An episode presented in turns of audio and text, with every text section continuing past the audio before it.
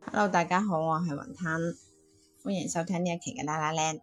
Hello，大家好，我係玉丸。我哋呢期啦啦靚繼續講東歐列國自之波蘭。誒、呢次冇講錯。波蘭呢，呢、個係呃波蘭一個好有名嘅作曲家寫嘅。咩波蘭係一個波蘭嘅好有名嘅作曲家先。 咁跟住咧，即係聽咗呢首歌咧，大家邊個啊會會唔會諗起一啲誒啲憂傷嘅往事、遙遠嘅初戀咧？遙遠嘅初戀啊，啊，有幾遙遠？好遙遠啩？喺復興道路上點樣遙遠？咁跟住邊個吓？嗯就係肖邦啦。我哋已經講哦，係肖邦係波蘭人係嘛？嗯嗯，肖邦嗰啲歌啊，真係好鬼死難 彈。肖邦可能有二十隻手指㗎。唉，真係啊，超級無敵難彈。誒、即係我好想睇下肖邦佢自己本人係點樣樣彈出嚟我噶我咯。負責寫㗎 咋，談關我鬼事啊！ 就好似我哋有時做設計方案咁，啲施工隊真係誒咩咩咩呢份圖紙點點點，我負責設計㗎咋，實施係你哋嘅事啊！咁咁唔得嘅，幾唔負責任，所以肖邦係一個唔負責任嘅音樂家。我係一個負責任嘅設計師。嗯，好啦，咁我哋講完肖邦之後，我哋又知道我哋呢一期講波蘭啦。咁跟住，但係其實又唔知波蘭要講啲咩喎。咁我咧就對波蘭其實又好陌生，我又冇錢去嗰啲咁嘅地方，我就係知道咧，誒、佢有啲咩名人，呢、個名人都仲係搜出嚟嘅。咁好有邊個啊？哥白尼，即係俾人燒死嗰個。誒、燒死嗰個係哥白尼咩？佢講太陽圍住太陽，唔係地球圍住太陽轉，係啦咪啲教會燒死咯。係咯，其實我覺得佢係開啟咗我哋探索宇宙嘅呢個理論基礎啊！如果唔係，我哋依家嗰個乜乜嘢啊，飛出咗太陽系嗰個叫旅咩行者係啊，旅行者號可能仲喺都未整咗出嚟啊，就係、因為有哥白尼呢、一個誒、呃天體運動理論，我哋先可以飛出誒其實太陽系。真理就喺嗰度，早啲發現同埋遲啲發現嘅啫。只不過哥白尼咧，我哋咁讚頌佢係咩咧？喺嗰個教會。咁嗯封閉、咁禁制言論。嗯，誒，我講禁制言論會唔會俾人 cut 㗎？嗯我哋講教會啫，嗬、嗯哦嗯嗯嘅時候，佢敢於發表自己嘅意見，對抗咁邪惡嘅言論管制。誒、嗯，呢個係我哋最敬佩佢嘅地方咯。大家都知道燒死好痛㗎，係咯、一下將人哋殺死咪算咯。人對人對人係最殘酷㗎啦。係啊，真係好殘酷啦。咁所以呢個亦其中一個有名嘅就係哥白尼啦。咁頭先又講咗肖邦啦，嗯，仲邊個啊有仲有邊個？居里夫人誒，你知唔知咧？誒、佢個女嗯又係嫁咗個叫居里嘅人咧。哦，係咩？係啊係啊係啊係啊，我聽二零四九聽到噶，咁然之後佢呢一家四居你啊咯，係喎，即係佢個女都係居里夫人喎。係啊係啊，佢真女係佢個女婿又係姓居咁里，佢就變成咗居里居里咁咪可能居里嘅平方 咯，居里嘅平方冇錯冇錯。居里夫人啊發發明誒發明咗鐳，發現咗鐳鐳呢種元素，係係係 OK OK，嗯咁仲有誒，其實佢係發現咗鐳，佢係用嚟做咩嘅咧？誒啊係無意中發現㗎，鐳係一種早期嘅放射性元素咯，嗯咁所以後嚟佢就整原子彈就用鐳。冇人揾原子彈做鐳㗎，好冇？鐳嗰個冇人用鐳鏈式做反應冇未有耐舊布啊誒。油啊嗰啲咁強烈㗎，你揾鐳可能做一個炮仗，一個原子炮仗咯。誒，呃佢仲有一個科學家，唔知係咪科學家啦，反正佢就叫做羅特布拉特，我都未聽過佢，但係佢好犀利，獲咗諾貝爾和平獎，獲吓、一咗個科學家錄咗個係因為佢係配樂研究啲核嗰啲誒嘢嘅，嗯咁跟住佢咧就要強烈咁阻止發明核武器，但係其實佢係搞咗核武器出嚟嘅，哦，就真係咁係啦。哦，算啦，咁就誒、呃，對呢啲人類科學事業有重大貢獻嘅人，點樣都好，都係推動我哋成個社會進步嘅其一個人。實呃我覺得啲科學家佢本身誒嘅、初衷咧，唔知誒、呃乜中啦吓，初中唔知喺邊度讀噶啦，係嘛？佢嘅初衷唔係為咗去诶，係滿足佢自己嘅好奇心，唔係去搞軍火咯，係咯，係啊，佢係研即係去探究萬事萬物嘅起因，即係八卦咯，簡就好單嚟似講。阿諾貝爾咁都係啦。諾貝啊爾佢炸咗自己間屋咯， 嗰下唔我個老婆啊鬧到佢撲街㗎。好啦，咁跟住就我就唔識啦，其他人都诶、跟住咧，其實點解佢哋有出咁多呢啲科學家類型嘅人才咧？嗯，我覺得同佢哋嗰個诶、學術氛圍有關係啦。佢哋咧有一間好早嘅大學，喺一九一三六四年就有噶啦。咁當時呢間大學咧叫做古拉科夫瓦蓋隆，咁係一間诶、真係嗰種好專業嘅科學性嘅研究機構嚟嘅。嗯。咁後嚟咧，到咗一八一六年咧，佢就正式就變成咗叫做華沙皇家大學。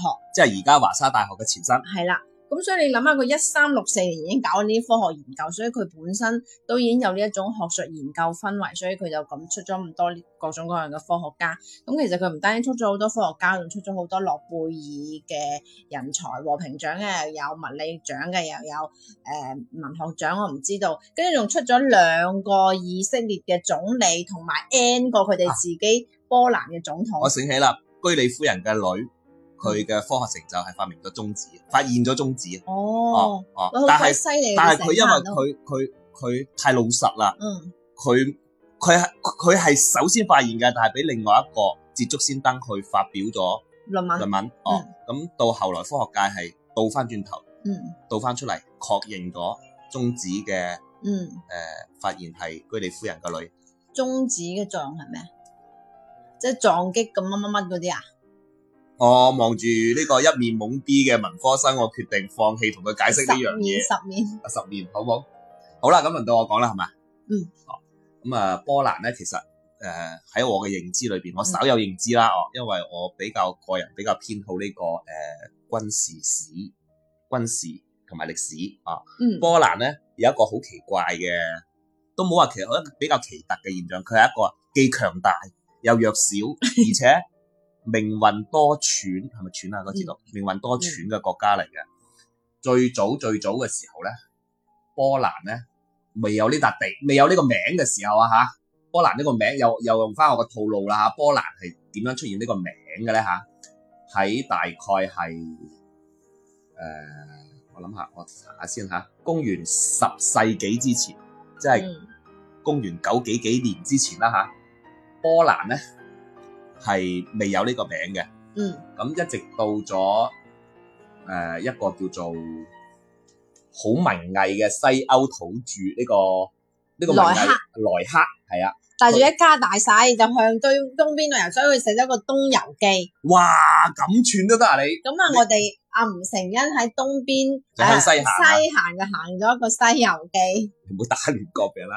阿萊克嚟到咗而家嘅波蘭嘅地方，佢見到呢度好靚，我佢向東邊行，佢即係從佢喺邊西西歐過嚟。啊嚟哦，即係佢係嗰啊呢度啲仲日係耳一曼人比較啦。荒原嘅地方啦，嗯荒蠻嘅地方，呢度咧只有啲土著喺度，你打到你死我活，你死我活就佢未有文字，嗯未有文化哦。咁啊，萊克一家咧就嚟到咗呢度，就即係佢波蘭嘅傳說啦吓，嗯就繁停咗落嚟，就嗯繁衍咗落嚟，誒即嗯係停留咗落嚟，就繁衍出咗波蘭，而且起咗一個名就叫波蘭。嗯但係咧，我呢、個係後來波蘭有咗文字之後老作出嚟嘅，係啊冇歷史依據，嗯亦、都冇文誒、呃、文。係咧，我哋女娲做人呢啲就有歷史依據啦。唔好攞我哋嚟比啦，我哋唔好同啲荒蠻比。 呢個波蘭人喺幾千年嘅時間裏邊咧，處於呢個土著大亂鬥嘅時代， 即係嗰啲 幾千呢個年部落都打鬥嗰個部落啊，一直到咗公元九六零年。哇！嗰陣我哋唐朝都已經差唔多要滅亡啦。嗯，萬二就係萬二啦， 一個叫做一個叫做科什科一世。梅十科啊阿！梅十科一世嘅家伙就統一咗波蘭。啊我哦即係依家呢呢個呢個樣係仲係佢波哋嘅。蘭嘅紙幣上面仲係有梅十科一世嘅字典。哇！佢哋點樣揾到呢個梅十科嘅樣出嚟嘅？我哋呢兩個字？嗯，老作我仲要做到鬼死咁似，即係咧邊度有啲字啊，邊度凹到我個面呢度個颧骨度喺波蘭呢度幣嘅二十蚊面額上面就有梅十科一世嘅照片。嗯哦，咁咧幾乎喺差唔多時間咧，西歐一群修道士為咗宣傳基督教。嗯，亦即都係好似係嚟利到瑪波竇蘭咁。哦，嚟到咗波蘭，順便咧就帶咗啲文字同埋書籍過嚟，咁所誒，波蘭開始有文化啦。咁佢啲文字係，所以佢而家用緊咩文字你？諗下，公元九六零年嘅時候，佢哋先開始有文字有文化，嗯嗰、時歐洲已經相當強大啦。啊梗係唔係啦，Anglo-Saxon 仲住喺啲洞穴裏邊咋。公元九六零年啊，係啊，你知唔知啊？莎士比亞佢係佢都係啱啱從 Anglo-Saxon 嗰度就寫啲誒上古英文出嚟㗎。你都識講莎士比亞啦，佢哋啱啱有文字啊，莎士比亞都係啱啱有文字冇幾耐。好啦，唔好拗呢啲啊嘢，你學文科嘅，費事同你拗，就好似你同我拗中指咁，費事同你拗。我唔咁咧話，我問你點解啫喺波蘭嘅建國之初咧，佢強強聯合，佢為咗唔好俾隔離左右嗰啲大嘅強嘅國家搞佢咧，哦佢、就同一個叫立陶宛嘅家伙就聯合咗一個叫波蘭立陶宛聯邦波立聯邦啊，簡稱波立聯邦。但係咧，一建立咗之後咧，唔知因咩原因，波蘭人同埋立陶宛人咧結合咗之後咧，就變到好鬼死好打喎、嗯，發展得相就當一快齊。打。哦，同埋咧，佢當時佢主要係一個一個波蘭嘅糧食啊，嗯係 Ừ. 個農業國嚟㗎。佢糧食嘅產量相當之高。啱啱呢個時候咧，就係、中歐洲中世紀嘅黑死病嘅時候。嗯嗯嗯，咁波蘭嘅糧食咧就冇乜波蘭冇受到黑死病嘅影響，佢嘅糧食就賣出咗好好嘅價錢，嗯，咁樣就 一下就變成富咗可敵國啦。啊喺中世紀嘅時候，即係黑死病嗰個時候咧，嗯佢一下就變成咗一個富可敵國、好有錢嘅國家啦。嗯咁啊好啊，你有錢就有錢啦，安心發大財就係啦吓。嗯，咁呢、個波立聯盟咧，誒屎忽痕，佢既然身痕有錢就身痕，嗯佢做咗一樣使佢呢個冤仇延續到家嘅事，嗯，佢拿條棍去撩下隔離嗰只叫做北極熊嘅俄國，南極熊啊， 北極熊啊南極熊。阿馬伯用嗰度有南極熊。咁當時喺笑啊死俄國咧就有一個誒、呃、農奴制嘅國家，就係吓咁落俄後啊國嘅咋，係。仲落後過波蘭。而且佢仲係散，即係比較分散嘅，仲未有一個嗯統一嘅國家，叫做係俄國啦吓，嗯啊，咁 呢波立聯邦咧又有錢，又攞條棍去撩佢，咁嗰只嗰只大大隻嘅北極熊咧，嗰時可能冬眠又餓到瘦晒，又唔好打，就食鬼咗佢啦。俾波蘭打到冇打到七彩咁，估都估唔到波蘭可以打到俄當時嘅俄國七彩咁，嗯，咁同埋咧嗯即係有錢就嗯發達咗，就誒嗯、想做文明人啦。 佢又走喺時代嘅前列，當時嘅波立聯盟，佢哋搞民主制度即係，中仲世紀時候嗯啊其，實仲勁過誒英國咯。嗯，好早好早，但係係佢啊，嗰係陣佢係嗯誒英國都未查處死個查理二世啊係嘛？佢係搞，但係佢搞嘅係最古典嘅民主制度，嗯貴族投投票，就係希臘城其邦實嗰種講。民主啊，係係咯，希臘嗰陣都已經有啊。但係我哋一般講嘅民主制度咧，就係、少數服從多數啊。嗯。但係波蘭立陶宛聯邦搞呢個民主制度都比較奇葩啦。嗯佢只要一個人反對，就全部都唔得。就全到唔得，一定要全票通過，即係好似我哋誒嗰個伊拉克選舉啊，薩達姆做總統係百分之一百全票通過嘅，就係、類似嗰種。如果有一個人唔通過咧，呢、個議案就唔通過啦。嗯咁好啦，呢種咁嘅咁奇葩嘅制度咧，就導致波蘭立陶宛當時呢個國家政體嘅辦事效率咧係極低嘅。係咯，投嚟投去都投唔到即樣嘢。係只要有一個人勾痕投票，咁就咩都做唔到噶 啦。咁俄國佬咧，俾佢揾條棍撩咗一鑊之後咧，就一路都冇冇還拖，嗯，就一直到後嚟咗一七幾幾年，即係已經沙皇阿統治，啊沙皇啦，佢就俄國佬就奮發向前。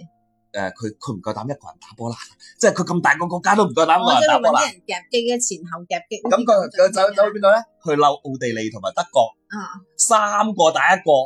嗯，哇！咁佢都好難漏，佢要穿過波蘭先可以咁我漏到人哋嘅唔喎。使穿過嘅。咁呢個時候咧，因為過咗咁多年太平富足嘅日子， 呢、嗯，個波蘭立即係陶長宛晒肥聯肉邦 係啦，波蘭立陶宛聯邦咧，一嚟人哋三家打你一家，二嚟咧自己又撇晒啦，一嘢就冇咗三分之一個國土，譬如先好大㗎。本身都唔係大噶啦，冇咗三分一嗯啦，咁就俄國人咧又開始唔過癮，嗰條數俄國佬好記實，喺一七九幾年同尾咧，又漏一次德國同埋匈牙利。喂，我哋上次嚼佢嗯打到上咗癮嚼得好過癮，再打佢咯。嗯咁呢嘴就大啦，嗯成個波蘭嗯淪陷。嗯，咁呢從呢個時候開始，就一戰啦。冇冇冇冇，歐洲歷史上就冇咗呢個波蘭，咁啊俾佢三家瓜分咗。喺喺以後嘅一百二十幾年裏邊，歐洲係冇波蘭呢個國家， 一直到第一次世界大戰結束。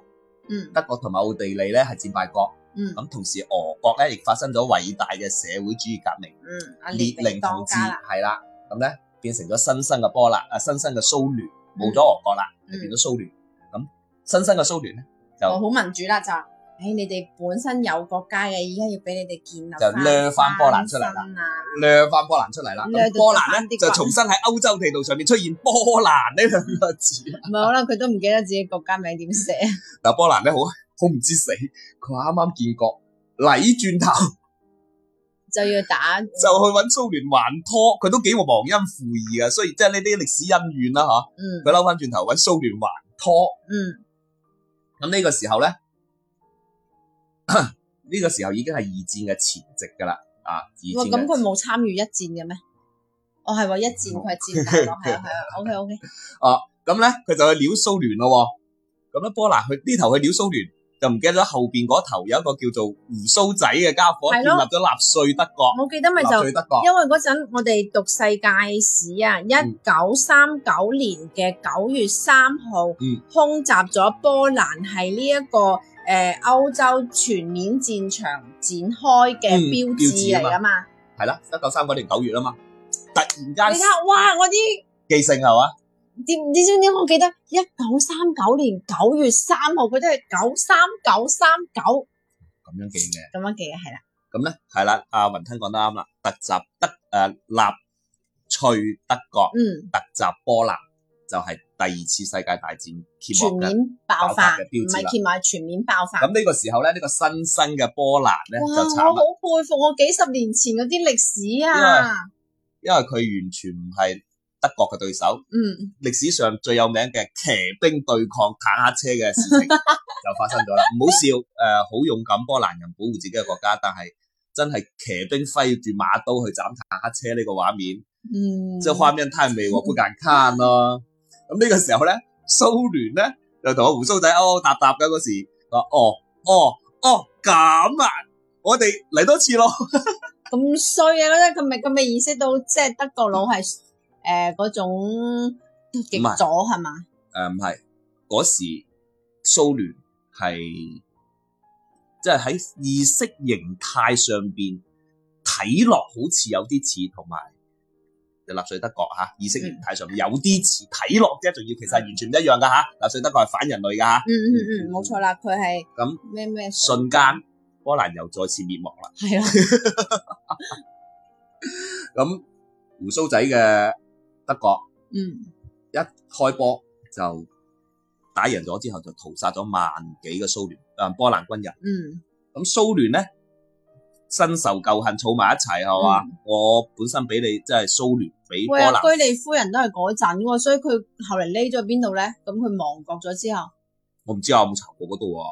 哎呀，真係好慘啊！你睇下人哋嗰啲，誒居里夫人好似係走咗嘅，好似係。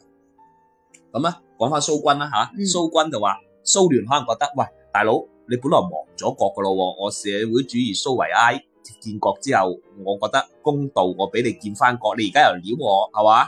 咁我而家同阿胡鬚仔合伙啦，滅咗你。咁除咗德國屠殺波蘭人之外咧，蘇聯當時都參與咗一個屠殺，呢、個就好有名嘅叫卡廷森林屠殺案。咁衰啊，蘇聯，卡廷森林屠殺案，嗯咁咁就蘇聯同埋波蘭嘅呢個歷史恩怨咧，嗯，就開始即係延續到呢個時候就已經係好深牙齒印啦。嗯，咁咁後到嚟後點解來一夜冰釋前嫌？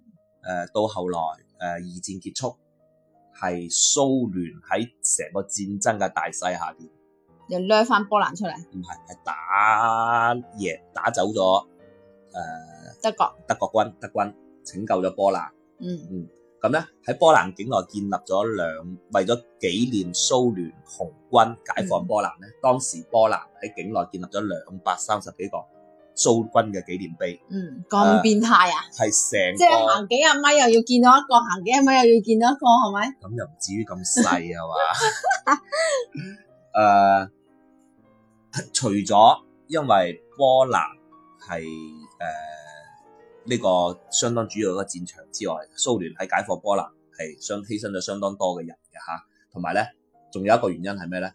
誒、蘇聯解放咗波蘭之後，其實佢又侵佔咗波蘭，唔係佢建立咗一個誒、即係將波蘭納入咗社會主義。嗯陣營哦。咁誒，佢係一個要按照蘇聯嘅，即係服從國啦，可以嗯簡單咁樣講啦哦。咁所以兩樣原因素加起嚟，波蘭扯境線公內仔，就有兩百幾個蘇軍嘅紀念碑。嗯，好啦，蘇聯解體，蘇聯解體係啊上世誒八誒上世紀八九十年代嗰時嗯啦嚇，八九八十誒九十年代末後啊，哦，蘇蘇聯解體之後咧，波蘭就叫做重獲自由啦，可以咁講嗯啊啊，可以，但係咧當時咧都冇拆毀呢啲紀念碑嘅，嗯但係隨住歷史事件嘅嗯，慢慢解密嗯啊，越嚟越暴露多咧，卡廷森林呢個查呢個呢個事件咧。嗯就浮出水面，而且發現係咁大規模嘅一個屠殺，嗯蘇聯對波蘭人嘅屠殺。嗯，好啦，波蘭就拆鬼晒佢嗰啲波嘢蘭就啦，開始即係波蘭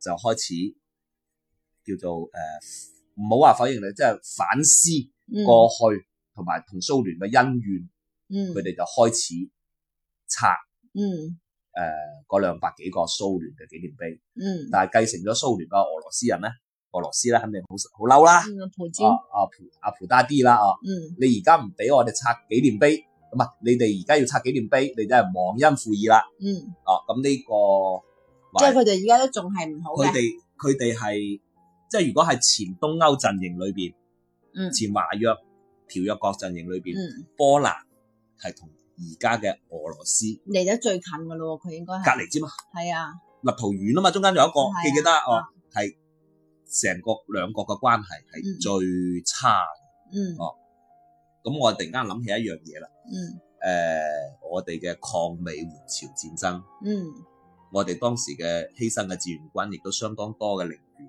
嗯係喺朝鮮。誒、呃嗯至於我哋志願軍喺朝鮮嘅陵園有嘅嘅現狀係點咧？